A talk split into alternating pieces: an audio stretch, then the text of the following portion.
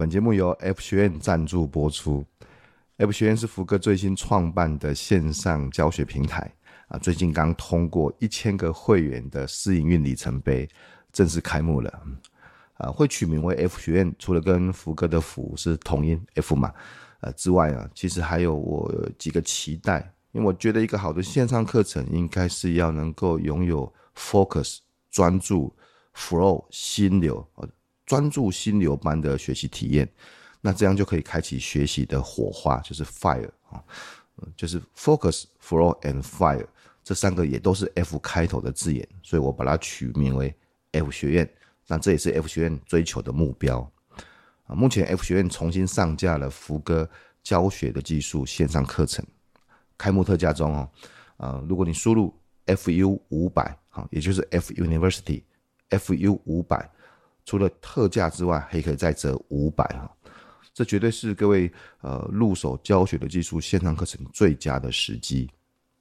如果你先前呢已经有买过呃福哥教学的技术线上课程，那不管是在哪一个平台购买的哈，你都不需要再购买哦。我们欢迎你回家，请你跟我们的客服小编联络哈。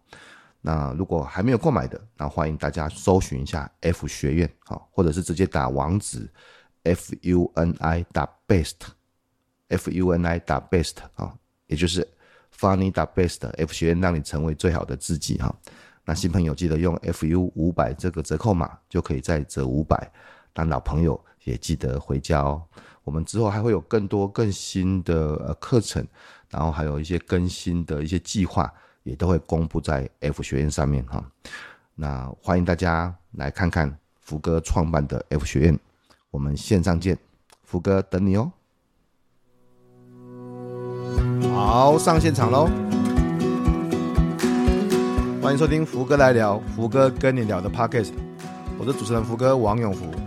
这一集由福哥跟你好好聊一聊。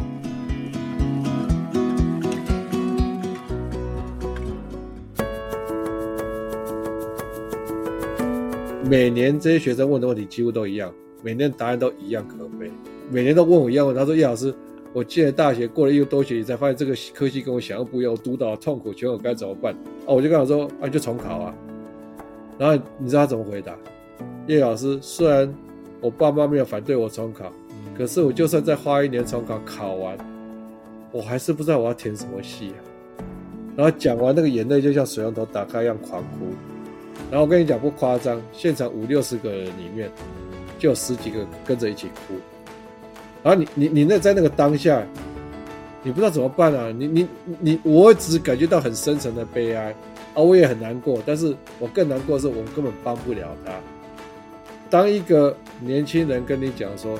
他就算再花一年的时间，他也不知道他要什么。十九岁了，二十岁了，他跟你讲说再花一年时间，他也不知道要的是什么，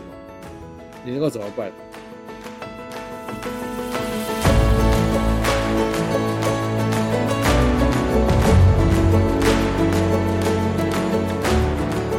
听众大家好，欢迎收听这个礼拜的福哥来聊，福哥跟你聊，谢谢大家对福哥来聊的支持啊。那这个礼拜呢，我们邀请的是我的好朋友，这个礼拜是比较特别的特辑啊，因为我的好兄弟、好朋友又推了一个新的课程，我觉得这个课程是很值得跟大家谈一谈的，所以我们欢迎我的好朋友台大教授叶秉成。哎，福哥好，各位观众朋友、听众朋友，大家好。这个我想应该大概每个人都听过 Benson 的吧？这这全台湾最帅的头发最长的老师之一，好了，之一，我们用我们用之一，好不好？我们用之一，我们我对，我们要做谦虚，我们要做之一这样子。如果有人还不认识他，那他是台大电机系的教授，他是 PaGamO 的创办人，全世界排名第一名的线上游戏教学平台。也同时之间创办的无界属实验教育哈，最近在找这个合作伙伴呐，老师哈，大家有兴趣的话可以去看 Benson 的这个这个这个这个这个 FB 好，我们在找伙伴这样子，那得到了全球第一届创新教学大赛的冠军这样子，也是总统创新奖的得主，台大简报课的创办人，最近的节目不良大叔已经在 Podcast 的。第一名、第二名，上上下下啦。我看到最近的第一名、第二名，上上下下这样子哈。嗯、然后是一个头发有点长啊、呃，之一嘛哈。这个有点顽皮的中年大叔。这个我们、我们、我们之前呢，我我让大家回回想一下，如果大家想要听听看 Benson 之前的挫折、挫败的经验，那可以去听一下我们节目的四十七集。好、哦，今天我们来聊逆境，那时候我们就访问的 Benson。那可是今天我们不是要谈逆境啊，这个大家去听以前的啦。嗯嗯。我们今天要谈一个这个、嗯、呃有意思的话题，叫做创新教养哈。哦诶，教养嘛，哈、嗯，那我我我就想要从一个最近，如果大家有注意到 FB 的一个很大家疯传的一一篇文呐，哈，热议的一篇文章，就是谈到小学考试的内卷化啊，意思是呃很多那个小学生的爸爸妈妈都很焦虑的、很着急的，希望赶快。大家可以提早先学波波猫，提早学很多的东西，然后第一次考试考满分这样子啊。如果不满分，就好像很焦虑，然后认为说，如果第一次考试满分就可以上台大，就是有点像是类似这样的意思这样子。来，Benson 谈到教养，哦，你可不可以跟我、嗯、这篇文章？不晓得你有没有看过？有啊有，这篇文章我看过。啊嘿嘿啊，问题是，你你觉你觉得呢？就是你觉得这个是 make sense 的吗？就是大家很在意小学生的每个成绩啊、分数啊这些东西啊。我我觉得它里面这篇文章谈的蛮多面向，我觉得是我我觉得是认同的啦。啊，就是说，其实我觉得台湾的爸爸妈妈，就像在文章里面提到，就是说，我觉得大家就非常的焦虑，嗯，然后其实那个焦虑都是没有必要的，哦，然后从而且这焦虑是很早开始，就像这篇文章也提到说，从小学一年级开始入学的时候就开始焦虑了。哦，因为可能就担心说，哦，别的小孩人家在哪个幼儿园、私立幼儿园，可能哎那个波波摸已经学会了，啊，我们家的可能哎自己的小孩怎么好像这个波波摸哈，这个按照学校的进度应该是小学开始学啊，现在都还不会，啊就开始觉得好像会输人家，然后就很多事情都是要急着要学的比较快，可是你比较早学真的意义不大。哦，说实在，就像那个文章里面也提到，就说，哎，很多这个也有一些研究发现说，这个你先提早学的，其实可能差不多到，可能在小学一年级、二年级你跑的比较比人家快一点，嗯，那小学三年级又大概就就又就都差不多了。也就是你前面那个提前起跑这件事情，并没有办法让你的小孩真的在后面一路赢持续领先啊，对，没有办法让你赢到十八岁，那个其实差不多到给给到三年级。就就差不多了，所以回过来，你这样你这种提前跑是没有意义的，而且你在提前跑会有很多很多负面的效应，比如说就把小孩子就是弄得很累啊，弄到对学习的热忱、嗯、好奇心其实都没了。啊，这其实是我们觉得看到这个最最最糟糕的地方。啊，所以所以其实我觉得那篇文章提的就是说，就是因为。这个就这个就就像这个赛局里面，每一个人都好像担心别人跑得比较快，别人跑比较干嘛，然后就大家就跟着，就是哦，那我就要也要跑得比别人更早啊，比别人更更早去让孩子去学什么东西，然后就变成是大家这个就像讲说这个内卷，就就变成说大家就是一个军备竞赛啊，而且别人都怎么样，所以我也要跟着怎么样，而、啊、就就搞到大家都很焦虑。但是这样的焦虑，其实我觉得要讲说，其实不是除了没有必要之外。我觉得为什么要做这线上课程？是我们看到这个对小孩子会造成很多在长大以后一些啊、呃、很糟糕的后果，还有你会让他很多更重要、更关键的能力在这个过程当中被你磨损掉。但是我们就觉得说，哎、欸，奇怪，台湾的爸妈都不在乎、欸，哎，那不在乎的原因是因为我觉得很多时候是因为不知道，因为比如说他觉得说啊，好像。在学校最重要的，大家都觉得好像就是成绩嘛，哦，然后考试成绩有没有九十几分，有没有一百分，大家觉得那个最重要。但事实上，有更重要的东西是很多爸爸妈妈不知道啊，因为不在不知道就不在乎啊，不在乎就就就就整个就会有可能在这教养的方针上，就会把重点放在这个错，就是聚焦在错误的重点上。哎，等一下，我因为我们是好朋友啦，我所以说我直接对不起，我打断一下你，台大教授，你刚才说分数不重要。哎、欸，分数不重要，就考不上台大啦、啊。不然这你可是为什么一定要考上台大呢？为什么一定要上台大？哎、欸，等下，福哥，福哥，你也没有上台大啊。然后没有，可是我又考不上啊。但是你的事业成不成功？我觉得你事业很成功啊。宪、欸、哥也没有上台大、啊，也没有啊。考不为什么一定要上台大？我们连边都摸不上。对对对，所以我的意思说，为什么我们要设定小孩的目标就是一定要上台大？哎、欸，我现在要讲就是说。我们看到的事情是，你今天就算上台大，那又怎么样？台大这些年啊，其实也是一个让我们很痛心的事情，就是这些这几年有有有越来越多，就有好几个学生，其实就是想不开啊，做一些很让人遗憾的事情。对，然后在台大现在就我想说，现在台湾的爸爸妈妈大家都汲汲营营，都想要让小孩要上台大，或是上其他的这些所谓的顶大，那结果是怎么样？结果是有有有的孩子想不开。有的孩子，举个例子，呃，像像我们在台大这这些年这几年，因为发生这些事情，台大也花很多资源去聘更多的心辅师、心理师啊、心理咨商师。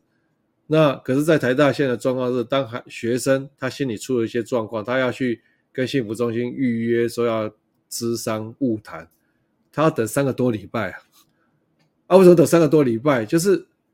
我们。聘心理师的速度其实根本上，跟不上学生心理生病的速度。OK，然后所以其实有很多的学生，就是有人说是有，我之前有一句话，我不知道有没有听过，因为有人说这个有人是用他的童年很快乐，他是用他的童年在治愈他的、呃呃，就是用快乐，就是他的一生过，因为他童年的快乐过得很快乐。那也有人。说他是用一生在治愈他的童年所带来的创伤。其实我自己在看到是有很多的学生是这个样子。我再举一个例子啊，你你说，因为很多爸妈都觉得说啊，上台大最重要，你其他事情都不要管，不要碰，啊，还不要去弄社团，什么都不要弄，你就专心读书就好。你知道吗？像我我我在我在去年我开一个课，因为我就我就觉得我很想要帮这些台大的学生，帮帮这些很多。有很多焦虑的这些学生，我们不要等到他们出状况，才透过心理咨商去想要去把他啊啊怎么把他拉回来哦？我们可不可以在他们在还没有出状况之前，我们可以看怎么帮助他？所以我那时候开了一个课，就是叫大学之烦。因为我们那时候发现说，很多这些孩子他们的受，这他们的现在会过这么辛苦，都是因为十八岁以前，不管是爸妈或是学校或是自己的给自己的一些这种。很压迫的这种价值观，好，那时候我们就希望说，让他们有机会在进大学之前可以改变这样。然后你知道，我们找了很多专家，还有跟他们探讨很多议题。那这些小孩、这些同学的想法，慢慢的开始真的有在改变。OK，然后那我们在学习中的时候，我有说要求他们提一个行动方案，就是说，我是跟他讲说，在我们讨论这么多。议题好，包括你这生活当中这么多的焦虑，这么多的这个问题，我们都讨论过之后，那我希望他说你你在你的生活面向里面，什么样的事情想要提出，想要改变的，那你就提一个行动方案。嗯、我们一个月的时间来让你的生命开始有所改变。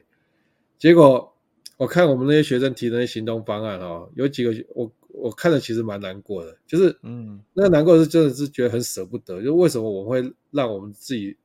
台湾的这些年轻人会经历这些，像有一个年轻人，有一个学生，他他行动方案是说，他希望能够用一个月的时间，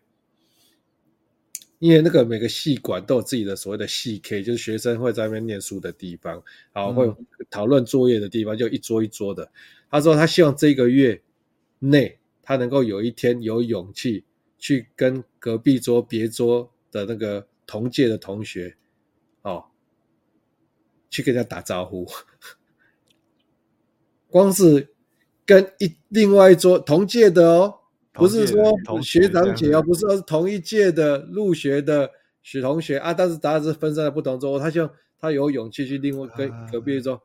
同学打招呼。然后另外一个学生，他的行动方案也是让我觉得看着就觉得很很很不忍心。他就说，他说因为他们同一届的嘛，大一的学生会有很多必修课是一起上课的嘛，他希望也是在这一个月内。可以在某一个就是上课到中午才下课的那个这一同共同的必修课，在下课的时候，他可以鼓起勇气跟同一届的同学任何人说：“哎，那中午可不可以跟你们一起去吃饭？”这样子，你知道，就是你你以为上台大就没事了哦？上台大就很多人是为了要上到台大，爸妈把他逼到，他其实很多年。我们觉得很很正常，就啊，跟人家打招呼有什么了不起的？啊，中午上课上到中午啊，我们跟人家一起去去问家问题时候，这有什么难的？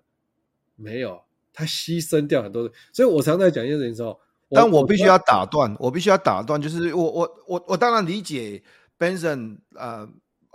我我太理解你的想法跟立场了哈。但是我是说，站在一般的父母，我我我会替一般的父母讲一句话了哈。所以我只是希望我的孩子有好的学历啊，我只是希望我的孩子不还你有好的学历，问题是你剥夺掉他太多其他更重要的能力。而他上了台大之后，他就有很多的好的没有，这这就是爸爸妈妈。这就是爸爸妈妈一个很糟、很错误的迷思。大家都觉得说，先上大学之后，啊，对啊，而且先上台大之后，你就有，你就认识叶老师啊，你就有好的同学啊，没有，你就有好的经历啊。很多的东西在你中小学把它弄坏掉以后，上大学就不会再有了。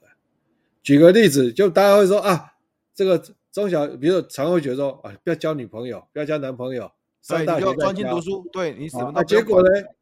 就很多人就根本不知道怎么跟异性或是跟其他的伴侣互动啊，你知道意思吗？你现在现在你说哦，也不要去搞社团，也不要去干什么，所以到现在你看连打招呼他都会害怕，跟人家约跟他说中午，而且不是异性的哦，也不是什么其他的同性或异性的伴侣，就是只是同学约中午说要不要一起吃饭，连这都不敢了。他的人际的互动，其实你要知道一件事情，就是说你我应该这么讲，上台大。O 不 OK？如果那个学生、那个孩子能力很好，哦，读书，他其实读书这件事情对他也没有很吃力，准备考试没有很吃力，他可以不用割舍他的其他很多其他更很重要能力，他其实读书就可以上台大。我觉得这种孩子要上台大很 OK 的。但是我们看到台湾现在最大的问题是，有更多的孩子，他可能读书考试这件事情不是他的专长。甚至是很吃力，就，我了，就我。然后，然后爸爸妈妈为了要让他上台大，然后就牺牲掉其他很多更重要的这些事情，更重要的能力，然后只为了要上台大。然后我要讲的是很多这些东西牺牲掉，要是就回不来。我举个例子，我我常常讲嘛，我就问很多爸爸妈妈说：“请问你家小孩在国中或高中的年纪，对这世界还有没有好奇心？”嗯，他他看到一个新的东西跑出来，哦，网络上最近有讲到一个新的名词。好像蛮常出现，他会不会想要去把它搞懂？哦，或者说，哎，他会不会很有兴趣想要去学新的东西？像福哥就是很有好奇心的人呐、啊，对不对？可是很多新的东西跑出来，你就想去搞懂它，对不对？嗯。可是很多的小孩子，现在台湾现在最可怕的地方是国高中的年纪，很多小孩子还有好奇心都没了。为什么？因为前一阵子我跟那个儿福联盟，我们一起，他们邀请我一起跟他们开记者会，因为他们就在调查全台湾的小孩现在的过的生活是怎么样。六七成的孩子在补习，而且很多是补全科的，每天都要补到九点半才下课，回到家都十点半、十一点，然后礼拜六、礼拜天也还要补习。啊，如果你你的小孩子每天是过这样生活，从国中啊、高中这样过个三年、六年都是这样的生活，你还指望他对这世界有好奇心吗？哦，这什么新的东西？ChatGPT，ChatGPT 是干什么啊？我抹一洗干了，不重要，先把分数考好就。没有，不是，我先能够睡觉。我有时间睡觉，哦、对，最重要。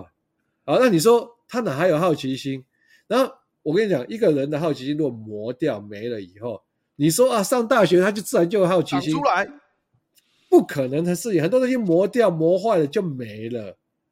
所以，那你说啊，好奇心，你说哎，呀老师好奇心有什么重要？我上台大，小小孩子上台大啊，就算没有好奇心又怎么样？没有好奇心很重要啊。因为我们常在，因为我我我觉得我们为什么会做这个教养课程，是因为我发现一件事情是，我自己是创业啊，过去这十年创业开公司，而且不止开公司，我其实是跟很多的企业界的老板，我们有非常深度的交流。我跟业界举个例子，我现在是台湾在过去这十年最成功的，大概有在四十家公司的 CEO 啊，他们就是很多里面也都是网络软体新创这样的公司，然后。大家就是像，比如像 KKday 哦，KKday，然后像这个大家去旅游都用 KKday 的服务嘛，啊，或者说 Dcard 这些很有名的公司的 CEO 们，我们有一个组织，好，然后然后这两年他们选我，都选我当会长，所以我在这个在这个组织里面，我们 CEO 有做很多的深度的交流，然后我们其实就会知道说，我们现在台湾的业界需要什么的人，哦，各位常会讲说啊，台积电看学历，哪一家公司看学历，各位。那是过去的公司嘛，对，不对？即便台积电现在也都有在科大找人了，啊。那我们的孩子，你我的孩子，他们长大要出社会的时候，那个那个时候厉害的公司是什么？它是是什么样的职场环境？二十年后厉害的公司的职场环境跟是跟那种很传统的台塑，好，或是这种这种企业比较相近，还是跟现在这十年正在快速兴起最成功的那些公司比较相近？当然是最近这十年嘛，对不对？最近这十年，然后又很成功的公司，很有可能他们就是接下来十年、二十年在台湾经济扮演很重要角色这些新兴的这种大公司。你想要知道二十年后你家小孩的职场环境，你就要看现过去这十年比较成功这些公司。我自己看到是这些公司最在乎什么？好奇心很重要啊。哦，比如说现在业界，因为你这些厉害的公司都在做世界上最先进的事情，世界上最先进是刚什么刚冒出头来，刚冒出头来之后，哎，这个公司我们就很在乎说有没有人会去搞懂它嘛？哦，有没有什么新的东西？哎，新的公司你就搞懂它之后，那你就会在市场上很有价值。那问题是，如果你的员工一点好奇心都没有，哦，看到新的东西，他也不会想要去注意，一定要老板注意到了，交代他，他才会去了解的话，那老板多累啊！所以老板当然都是，我们都在公司里面都很在乎是这个人有没有好奇心，新的东西出来，他会很快的想要学会它，很快的掌握它，然后帮公司开拓开拓出一个更有市场市场价值一条新的路，对不对？然后如果你家小孩没有好奇心，去公司就是你一天。很多人自己在公司上班，常我常在讲，当然很多人爸妈自己在公司上班，常都在骂说：“哦，那个那个什么年轻人，公司哪个员工哪个新人哦，不会也不会问啊，一点都没有想要搞懂啊，新的东西弄出出来也都一点好奇心都没有啊，一直在骂一直在骂，啊啊，我就心里想说啊，你一直在公司干掉这些年轻人，那你自己的小孩呢？你有在在乎你家小孩有没有好奇心吗？哎，那所以你我们在这边做个简单的。到收发的小解释，你觉得啦哈，至少你觉得说，呃，当然看每个小朋友的个性啦哈，他如果真的很会读书啊，那当然他适合的话，适性发展嘛，他可以嗯台大，我觉得是一个很好的环境，当然是哈。但他如果，但是不应该只是为了 push 他只会读书，然后抹灭掉，可能就用就像刚才在讲一开始的，可能呃从小一就开始要求，然后国中你刚才谈全科的补习，然后一直一直推一直推，什么都不用管。推到好进大学，结果进大学之后事情也没有解决，反正很多的东西就已经不见了这样子，所以甚至是坏掉了。因为坏掉，我我常常在讲说，台湾现在一个很大的问题就是，我们把小孩子就像橡皮筋一样，从国中就开始把他拉得很紧，甚至有的更惨的是小学就开始补习，小学就开始被拉紧，那国中开始被拉得很紧，一直紧绷到大学就怎么样，橡皮筋就。坏掉就弹性疲乏了，嗯嗯，所以大家现在一直在讲说啊，这个什么年轻人一直在骂年轻人什么躺平族啦，不想要努力然后干什么？对，其实大家有没有想过啊？不要把这个责任都一直都丢在这年轻人的头上，事实上是你小时候就把它盯到坏掉了。你想想看，每天每天要搞到九点半，补到九点半，然后下课回家才能够回家，回家到十点半十一点。上班族都没没这么操，你把小孩子盯成这个样子，按你说他到大学没有动力了，是谁害的？你说是年轻人自己废吗？我不认为啊。那、嗯啊、所以我常常在讲，就是说，给大家另外一个数据，那个是监察院的报告啊。监察院之前在调查教育部，在调查台湾的大学的教育，日间部好一百零九学年度，日间部的就大学的学士。哦，学士就是大学部，大学了，大学部四年，休学人数，休学人数三万七千多人，退学人数四万五千多人，哦、加起来快八万人。学士哦，研究生都没有算进去哦，日间部哦，嗯、所以你就会发现说，那很多人进了大学之后，后来又休学退学，啊，但你也可以说这样快一半了呢，百分之四，因为它是有大大学四个年级加在一起啦。哦，大学四个年级加在一起，哦、你你可能还要再除以那那那百分之百分之二十也有吧，百分之三十也有百分之对，但可能不见得是除以四的，因为有很多人休学，可能是更早就休学，不见得是中间的啊。但是确实就是人数很多啊。然后所以你你你你的意思就是不是只有推到大学，然后就事情就结束了？你可能。到大学之后，说不定是坏掉，然后事情才刚开始，因为烂掉了这样。问题更大，问题很大。对，那然后你你谈，因为你从你是，我然后你你知道我我之前之前有一个人力银行的调查说，全台湾的大学生，他调查到大学毕业之后有多少人愿意做跟自己科系有关的工作，然后最后结论是，那个调查出来结果是百分之五十五点四人毕业之后不想做跟自己科系有关的工作。嗯嗯，然后然后然后然后所以所以有将近六成，你会发现说这个问题很严重。你台湾你花那么大力气想办法把小孩塞进去大学，结果你家的小孩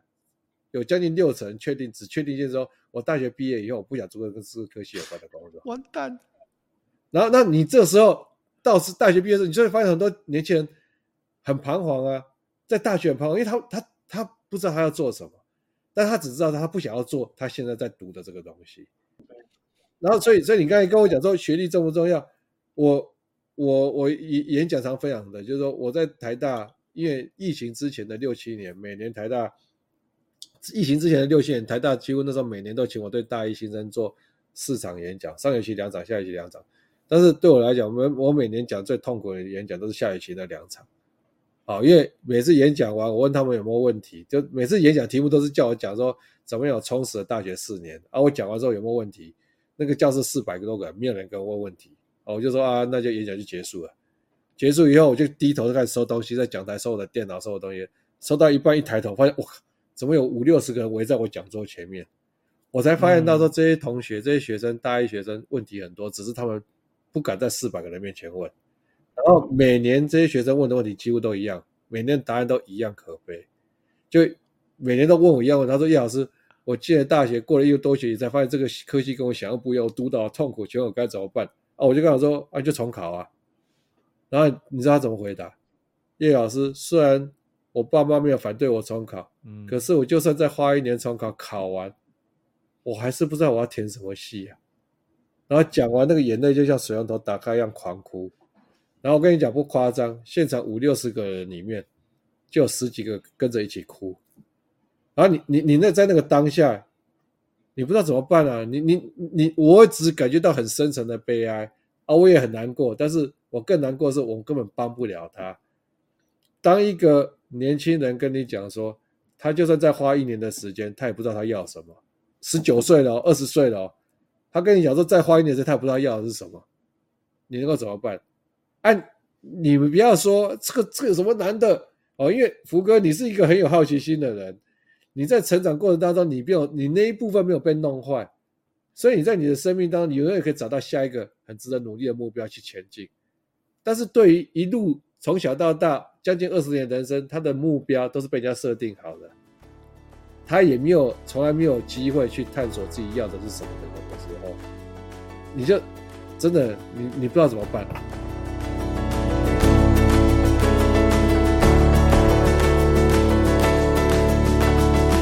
当然，你刚才也说未来的事业，包括你现在认识的，你当会长的这样子四十岁很顶尖的创业的事业，他们最在乎的并不见得是学历的。刚刚旧的公司可能在乎学历，呃，新的公司他可能更在乎，不管是好奇，不管是自自主学习，不管是很多新的东西。那所以好，如果如果如果不是学历，如果不是分数，solution 是什么？你你你你希望如果不是分数，我，我举个例子，我有一次跟这些老板们，我们就聊天嘛。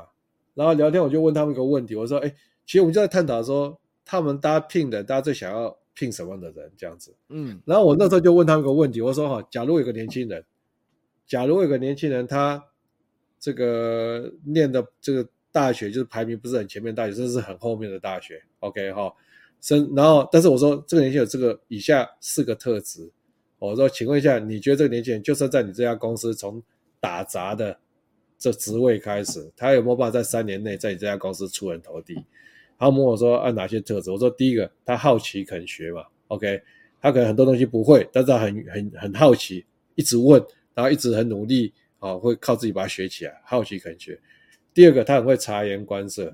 哦，就是他 这很重要，他也要跨两把性，对不对？今天跟老板讲话的时候，他会发现到老板在乎的是什么。他会去做调整，或是今天代表公司去跟客户谈的时候，他可以事先透过换位思考，会知道说客户在乎什么，然后他事先做好准备，去怎么去应验，知道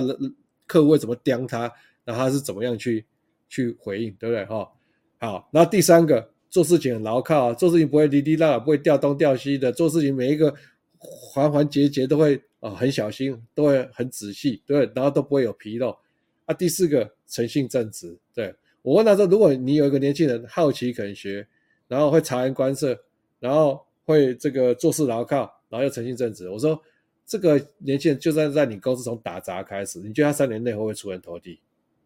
每一个人跟我说绝对会的啊！每个人都跟我说啊啊啊！我好想这样的人，我好想要找，从哪里找？哪里可以找到这样的人？啊，问题是现在台湾就找不到，大家都找不到这样年轻人呢、啊。为什么找不到这样年轻？第一个，诚信正直我不要讲了，诚信正直可能是爸妈，如果自己爸妈也是很有品德品格，叫陈姓正直应该小孩也会陈姓正直。对，好奇可求。我刚才讲嘛，国高中就已经被弄坏掉了，对不对？察言观色，爸爸妈妈都跟他说：“你把书读好就好，其他事情都不要管啊。”对对，哦，其他事情不要管，他连哦也不要他做家事，什么都不用做，都不用，你就把书读掉，也不要去搞社团，所以。他今天除了读书以外，他对人、其他人他是不在乎的。是，他对人的需求是无感的。哦，所以今天我常举，有时候可能他坐在他隔壁的同学烧到快四十度，快死掉，他可能都不见得知道，他可能也没有感觉。好，所以然后第三个，我刚才讲说做事牢靠，他有机会做事情吗？我刚才讲嘛，爸妈说你书读好，其他事情都不要管，不要去搞社团了，不要去接什么社长，那浪费时间，不要去办活动了。从小到大，就是除了读书以外，事情都不要碰。他没有时间，没有机会去办活动、办事情的时候，他怎么会有办事情的能力？办做事情能不能可靠，能不能牢靠，是靠他做办事情的经验越来越多才会累积的嘛。那很多爸妈都觉得说啊，这些东西上大学再训练就好。我跟我讲个拜了，小孩子他已经磨坏了，从小到大都对人无感，不会察言观色。你以为他到大学就会察言观色？哦，所以大家一直常会骂说什么公司谁哪些人年轻人哪些人白目啊？这些就是从小到大爸妈都不不帮他不在乎这些事情啊，所以他一直到出社会都是这个样子啊，对不对？好，所以你你你谈到这些几个很重要的，当然我们我们我觉得好奇心，我觉得正直，我觉得牢靠，对不对？我觉得察言观色真的是非常非常重要。但是做你学校不教嘛，那你总是要给呃呃。爸爸妈妈一些阶段性的建议，你看从国小、从国中、从高中，那那那那那你的建议是什么？你的建议是什么？你要怎么给？没有，因为是说这么讲，所有这些事情都是需要时间跟空间的。哦，你你今天小孩子，你你也不让他参加社团，你不让他去搞东搞西的，那他怎么会有机会去办那个活动？今天活动不是说叫爸妈叫他去办活动，不是啊？对，你今天要。如果你的重点就是考试分数的话，你他就吃掉你生所有其他的时时间跟空间，那就没有办法让孩子去，比如说办活动、参与活动，或甚至自己去当 leader、当社长，好？然后你说这些察言观色，察言观色，他平常没有时间的，连吃饭都不够，他哪有时间？连看书时间都不够，他哪有时间去观察别人？好奇心，我我要讲的是。所有的小孩刚出生的时候，每个小孩都很有好奇，对这世界大多数小孩都是很有好奇心的。对，啊，只是都被你弄坏了。其实很多事情甚至都是不用你去特别做什么作为，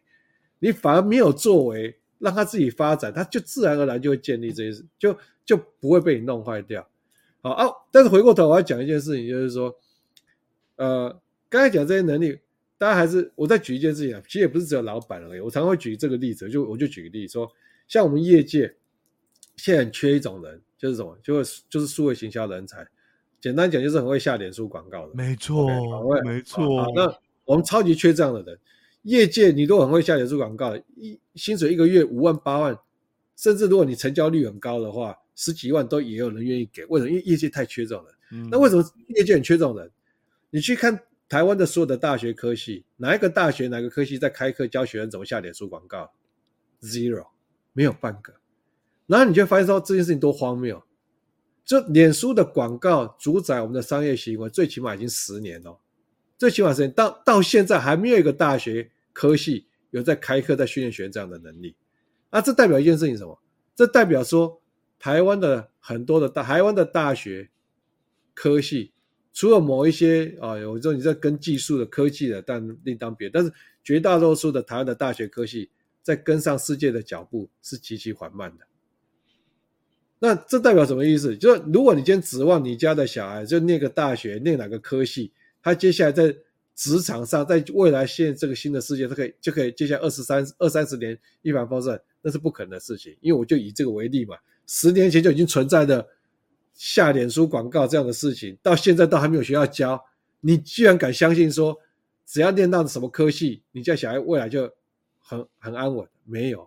所以我们业界这些人从哪里来？我们业界这些数位行销人才很多都是，哎，可能哪个年轻人有一天看到脸书这些广告，突然有一天他有点好奇，哎，这个东西到底是怎么一回事？对，对，然后他就去付了一点钱去修国外的或者台湾或哪一个一些线上课程，现在线上课程也没有真的很贵，他就付一点小钱修一修，修了几个跟投广告有关的线上课程，修一修就觉得哎有点感觉的，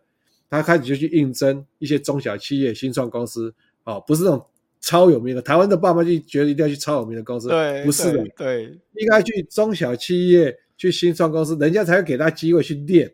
啊，而去当人家投广告的助手，啊，啊去当人家实习生或当投广告助手，啊，不然当人家助手投个半年、一年有 feel 了，他就转正职，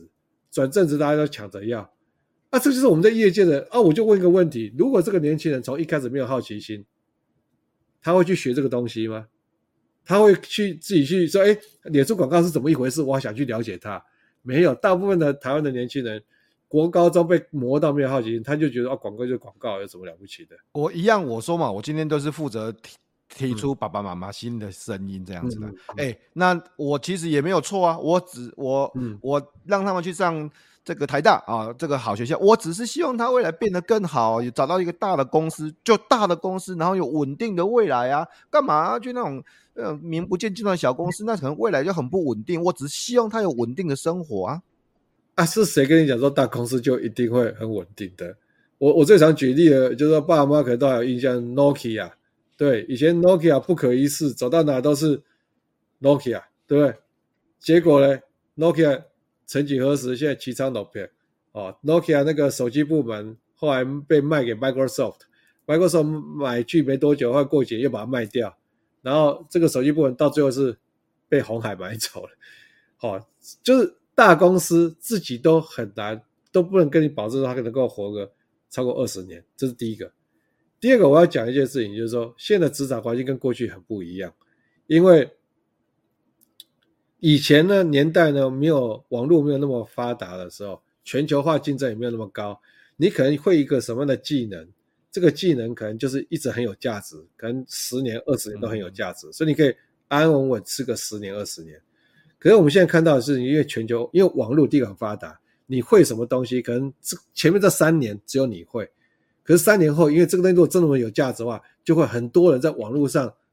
大家就会学会。而且还有，就是你面对的竞争不是只有台湾。以前说只要台湾只有你会就可以，现在不是。现在全球化的竞争，哎，可能香港、大陆或哪边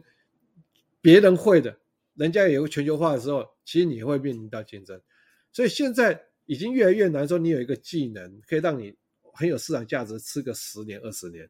现在很多状况是，可能是哎，你刚会一个东西，这东西很少人会，你很有市场价值。可是过个三年、五年，越来越多人会了。你这个市场价值就越来越低了，因为已经很多人会，所以这个时候你怎么样要？如果你真的很在乎你的小孩能不能有个稳定的生活，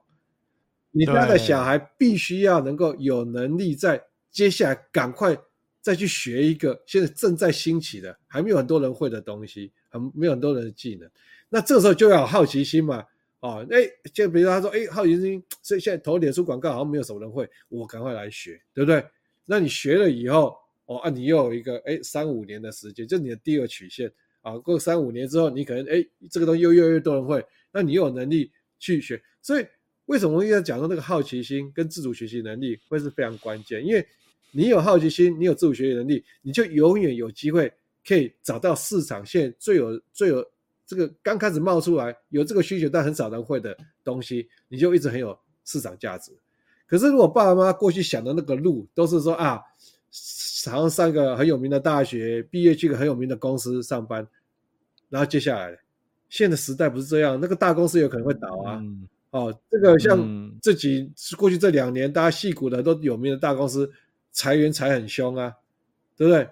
然后你你今天如果今天大公司把你裁员的时候，或者说大公司觉得你的工作这个你会的技能没有价值，那你你怎么办？所以。唯一能够保证你家小孩能不能很安稳的过日子，过二三十年，不是他念什么大学、什么科系。我常常讲，学历只能帮他骗到 第一份工作，第二份、第三份，人家在看的是你做了什么事情，你有什么能力，你有什么经历。或者是甚至说你最近又靠自己学会了什么很厉害的东西是别人不会的，这个都不是靠学历啊，学历只能帮你家小孩找到第一份工作。那除非你家的小孩就是啊，反正我就是永远就是一份工作做到安稳做到退休。但是现在越来越，我跟你讲，大公司会倒啊，对不对？而且我常举例，还有更可怕的是技术的变迁。像这个，我常举例，就这个很多人都觉得说去银行当白领阶级很安稳、很保险、铁饭碗。那大概七八年前的时候，花旗银行的前任总裁有一次在一个媒体专访就提到说，他说美国银行业接下来会裁员这个三成的人力。哦那果不其然，从二零一五年开始，美国的银行业每年大概会砍八九万人，八九万人，啊，一直砍到现在已经超过五十万人被砍了。那你说为什么？因为道理很简单呐，因为你的技术科技的进步，现在很多在银行以前要去银行常做的事情，现在手机 APP 上面就可以做得到。然后数位金融，那如果数位金融可以做得到，APP 就可以做得到，那美国干嘛还要再开那么多分行，养那么多人？所以他们就分行一家一家关，一家一家砍了。哦，那当然你说这个趋势在台湾目前好像还没看到，还是很多都是很多各个银行都很多都分行，对不对？但是如果你问我说，在小孩你家小孩长大十年后、二十年后，这个趋势在台湾会不会发生？我不敢跟你说不会。第一个，台湾少子化，哦，你服务业要找到人越来越困难的，嗯、所以很多的产业，它如它可能会慢慢从人力密集的，像银行业可能从人力密集的产业，它慢慢走向数位金融或技术密集的。可能就不需要那么多人呢、啊，对不对？所以如果你以为说啊，我家小孩念了个什么哦，顶大进到一个很有名的银行，啊，我就安稳了。谁告诉你说他就一定安稳？几年后如果产业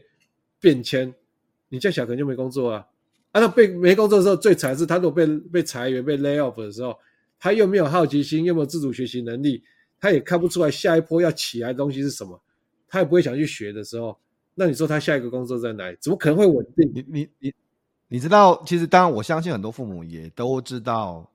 某部分呢、啊。当然，我不敢说每个人啊。有时候当然会进入到迷失啊、分数啊这些东西。但是你知道，这个又有点像是鬼打墙。你真的你你，譬如说啊，我们我们当我们建议说，哎，那我我们觉得应该父母应该适度的放手，然后让孩子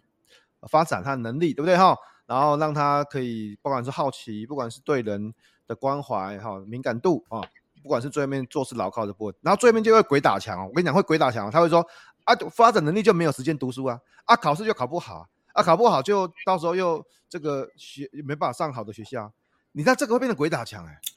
这这个事情会变鬼打墙。所谓的考得好跟考不好，就是考得好的定义到底是什么？就像你啊，你建中毕业啊，对不对？你台大啊，啊你啊不，我就刚才前面已经讲了啊，你福哥你你也不是。台新教程毕业啊，宪哥也不是啊，还有很多。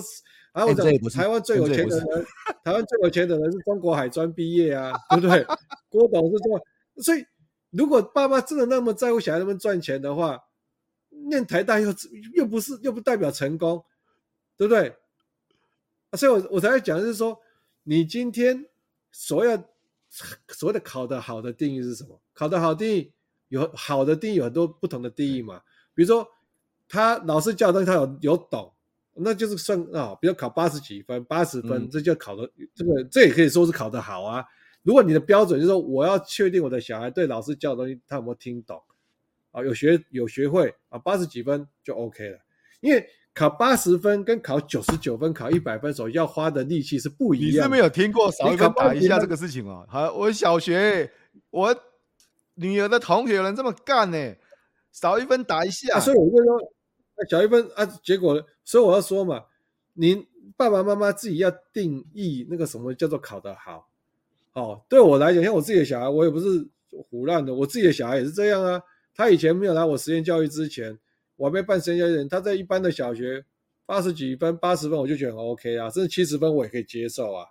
因为我觉得他会，他有懂就好啊。但是你知道，他如果考八十分、七八十分，通常这个孩子如果他学习的方法，还蛮 OK，没有问题的话，老师讲的东西他有听懂啊，考七八十分其实没有那么难。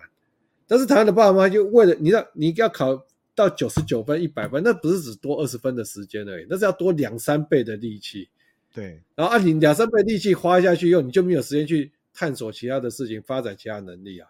所以我才会说，其实很多时候你大家想得开，就是说你你给孩子设定的标准，就是说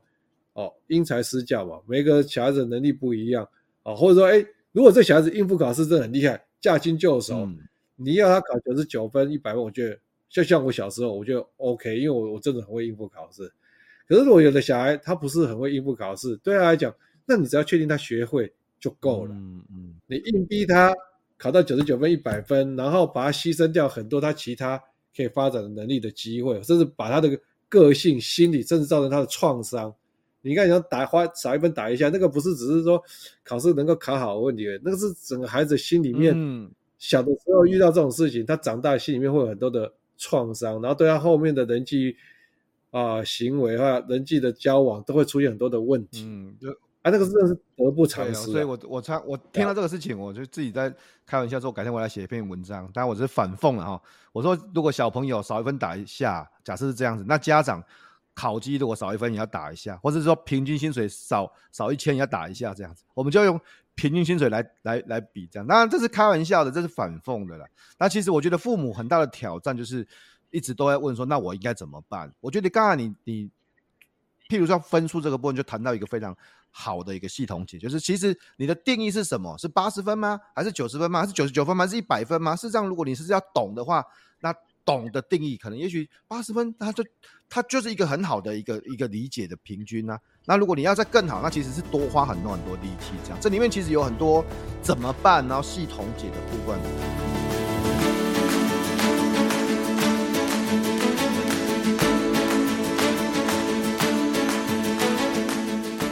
我听说最近你为了要把所有的这些系统解整理出来，然后你推了一个自己的教养课，是可以跟大家谈一下这个教养教养课吗？我会做这个课程一个很大的原因还是在于说，因为我过去这五年，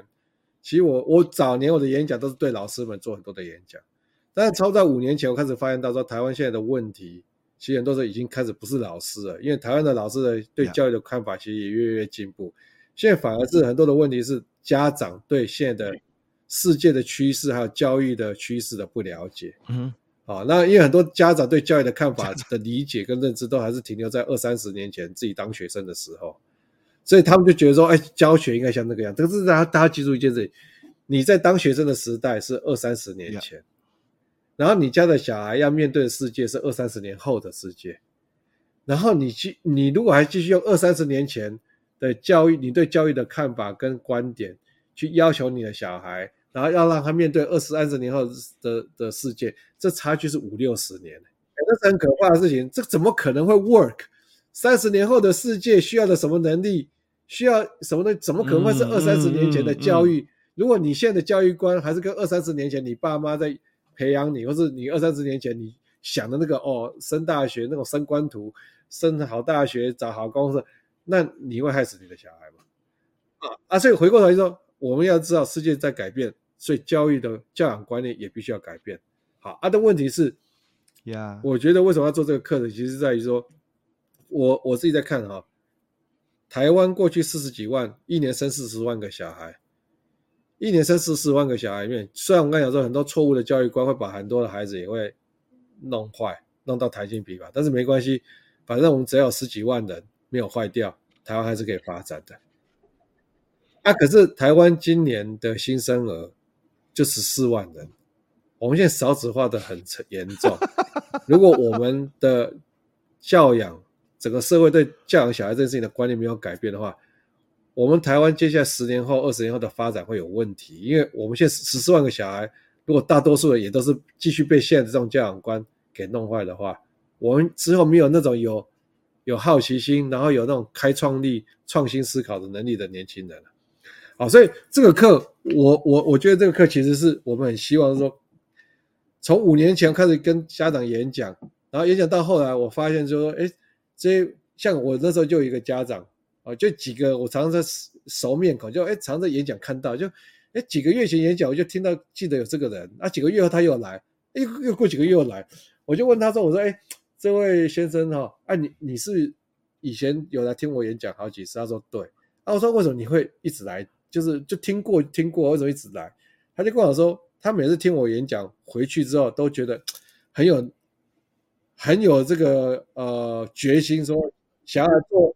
要改变啊，对自己小孩的要求，然后希望改变自己，希望啊，决心啊，改变了，让孩子可以有更多的空间跟自由去发展一些关键能力。可是他说，但是通常每隔几个月之后，就会那个就信心又不见。为什么？因为在这几个月的过程当中，他会被很多的亲戚朋友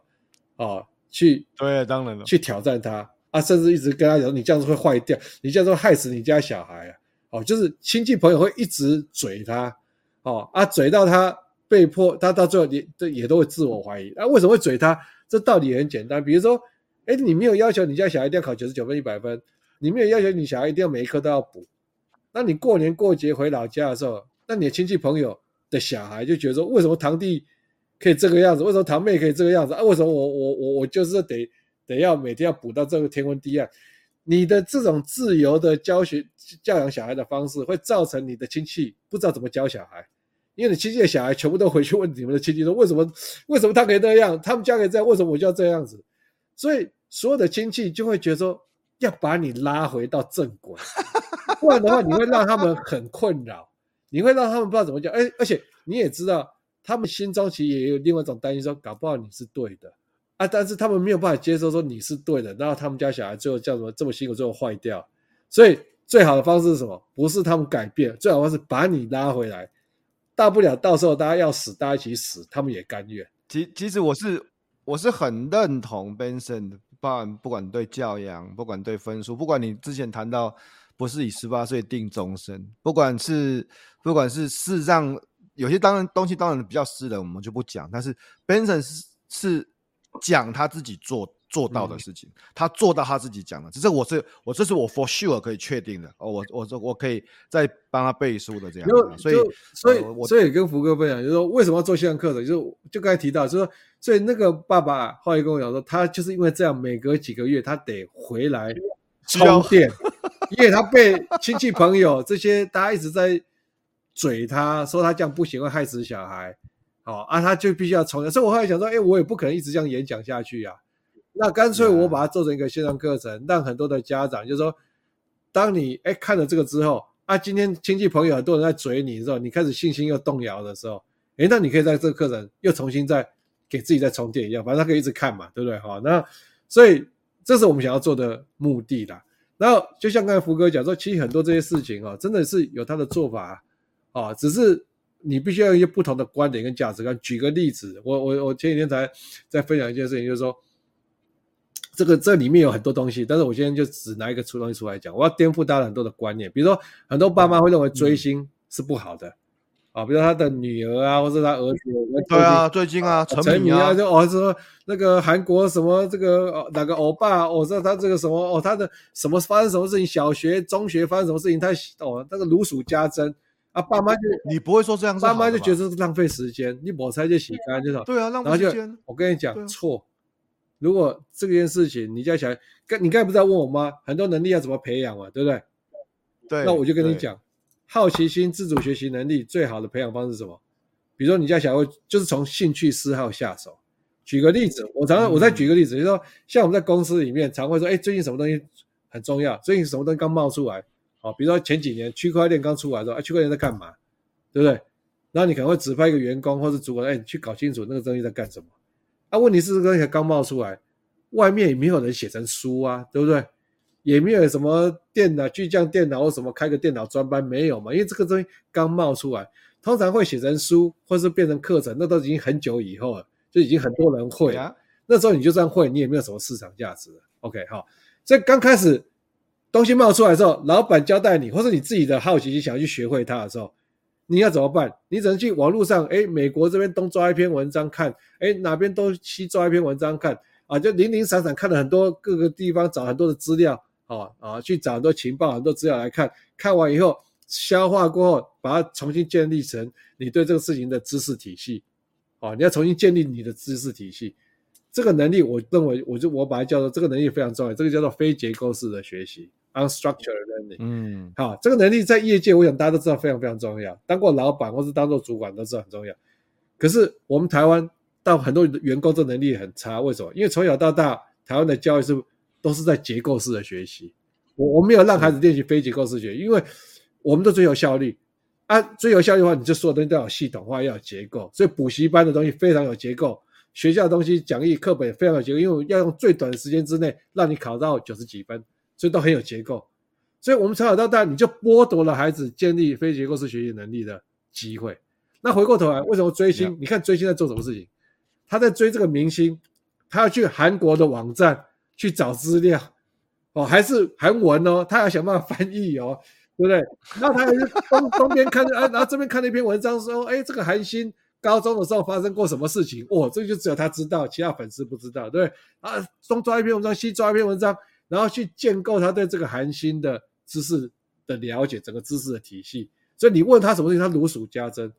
这是在帮他建立非是在帮他练习非结构式学习的能力。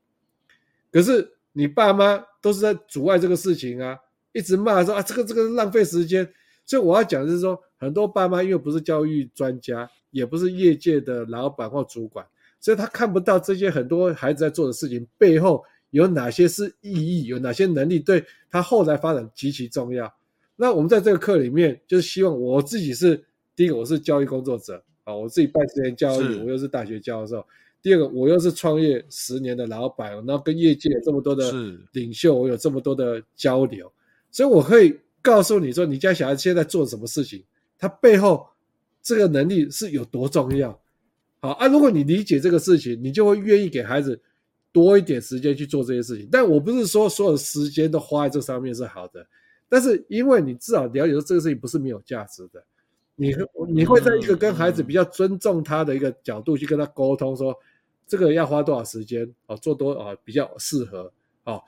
相对于爸爸妈妈现在都是在制高点。因为你根本不了解这个时候事情有什么意义，你就认为浪费时间。大家都是由上对下的，他在指责孩子，你都在做没有意义的事情，你都在浪费时间。你在跟孩子沟通的过程当中，亲子关系会受伤害，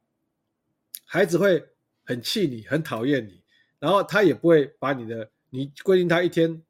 不，你就说不能做任，连一个小时都不能做的时候，他根本整个亲亲子关系都被破坏掉。所以回过头我就说，我要帮助各位家长，就是说。你很多你以为是他在浪费时间的事情，他背后都有他很重要的意义。然后这些意义，如果你了解，你就会站在比较理解他的角度去跟他沟通。一方面，亲子关系，你的下小孩会觉得说：“哇，我爸爸妈妈好酷哦！别的爸爸妈妈都是怎么样对我的同学都是这样用骂的，都说他们浪费时间。我爸妈理解这个事情的意义，然后但是他而且会愿意跟我好好的讨论这件事情。你家的小孩跟你的关系会比较好，即便在青春期。那而且另外，你家小孩还有机会。当别的家长不了解这些事情的重要的时候，你家小孩有机会在这里面培养出一些未来在职场很重要的能力。那这个其实是我认为，嗯，我们想要透过这个教养课去帮助更多家长的地方，这样子。对啊，我觉得很好。所以大家因为不是每个人都有机会常常可以听呃叶老师叶教授 Benson 讲话啦。那其实呃真的有很多的很棒的观念，是一个系统解。因为编程刚好有。呃，兼很多不同的身份嘛，又是台大教授，又是创业者，那又办实验教育，哦，又有很多的不同的经验这样子，所以呃，推出来这个叶秉成的创新教养课，哦，那现在其实也是刚开始的特价销售中这样子，大家可以去看一下叶秉成的创新教养课，那网址跟折扣码都写在下面，你可以输入 AFU 三百再折三百块这样，嗯，我我还是要说了，因为当然今天的这个节目。呃，我不是来推课程的，我其实就像刚才，就是我的我的角度，就像其实我是来质疑 Benson 的想法啊，就像刚才在说，分数不重要嘛，啊，学历不重要嘛，哈，难难难难道我有错吗？对不对？其实不要说错不错，但是因为有很多的事情，我们不是以过去的的三十年来推论未来的三十年，这样子，你刚才讲那句话，这样就差六十年了呢，这样这样怎么会怎么会是看后照镜开车，而且是看。很久之前经过的路来开未来的车，这样、嗯、这是非常非常怪的，而且而且不要掉到一百分的迷失，在我们一开始的时候这样子，而且呃，我想这个课程里面还会跟大家谈，人生不是只有赢在十八岁啦，其实未来还有很多的机会跟可能性。那在这个时间刚好自己打广告一下，我的新创办的 F 学院，嗯、呃，在节目播出的现在应该是在开幕折扣中了，嗯、所以大家可以去看看我们 F 学院哦。这个叶叶老师也会有一个专属的折扣嘛，嗯、这个大家我们未来可以就看看这样子。今天很开心邀请 Benson 来这边谈一谈呃创新教养的部分，然后请大家呃去看看。然后我我觉得啊、呃、里面谈了很多，特别是未来需要的能力，不只是爸爸妈妈，甚至如果你是年轻人，我认为你只要有好奇，只要跟人接触是好的，但是牢靠的、诚信的。那未来都会有很好的发展。Ben 有没有什么话最后想跟大家说的？哎，我我觉得其实台湾的爸爸妈妈哦，其实我说实在，真的，我觉得大家真的不用那么辛苦了啊，因为我觉得就是大家对这个事情其实有很多很无谓的焦虑，然后这无谓的焦虑呢，就把学孩子搞得很累，然后也把自己搞得很累，然后这个孩子在过程当中，整个童年到他长大过程当中，其实会留下很多的创伤。啊，心理的创伤，然后这些创伤其实在他后面的人生都要花时间，都要花很大的代价去去弥补。只是你不知道，不代表他不存在啊。我自己因为我在大学教书，我看过很多这样的孩子。好，而我真的要告诉你，真的不值得。那现在啊，明明有很好的方式可以让你的小，你不用那么焦虑，孩子也不用那么辛苦，然后他可以快乐长大，那关键的能力也都有机会可以养成。那我这是为什么？我觉得说我我会很有热情，想要让帮助大家了解这件事情啊，所以我想就说，如果有机会啊，或许我跟大家可以一起努力啊，怎么样帮助你的孩子可以更快乐的成长，而且可以在未来的这种变化非常剧烈的世界啊啊，你可以不用担心啊，而且他对自己也很有信心，可以面对这一切。很好，请看一下我们节目呃下面的网址，或者是你可以直接搜寻叶秉成的创新教养课，记得搜寻创新教养课就可以看到 Benson 最新推出的对爸爸妈妈说的话，给你最新的、最棒的，甚至对突破思考的创新教养的思维。今天谢谢 Benson，谢谢大家，拜拜，拜拜。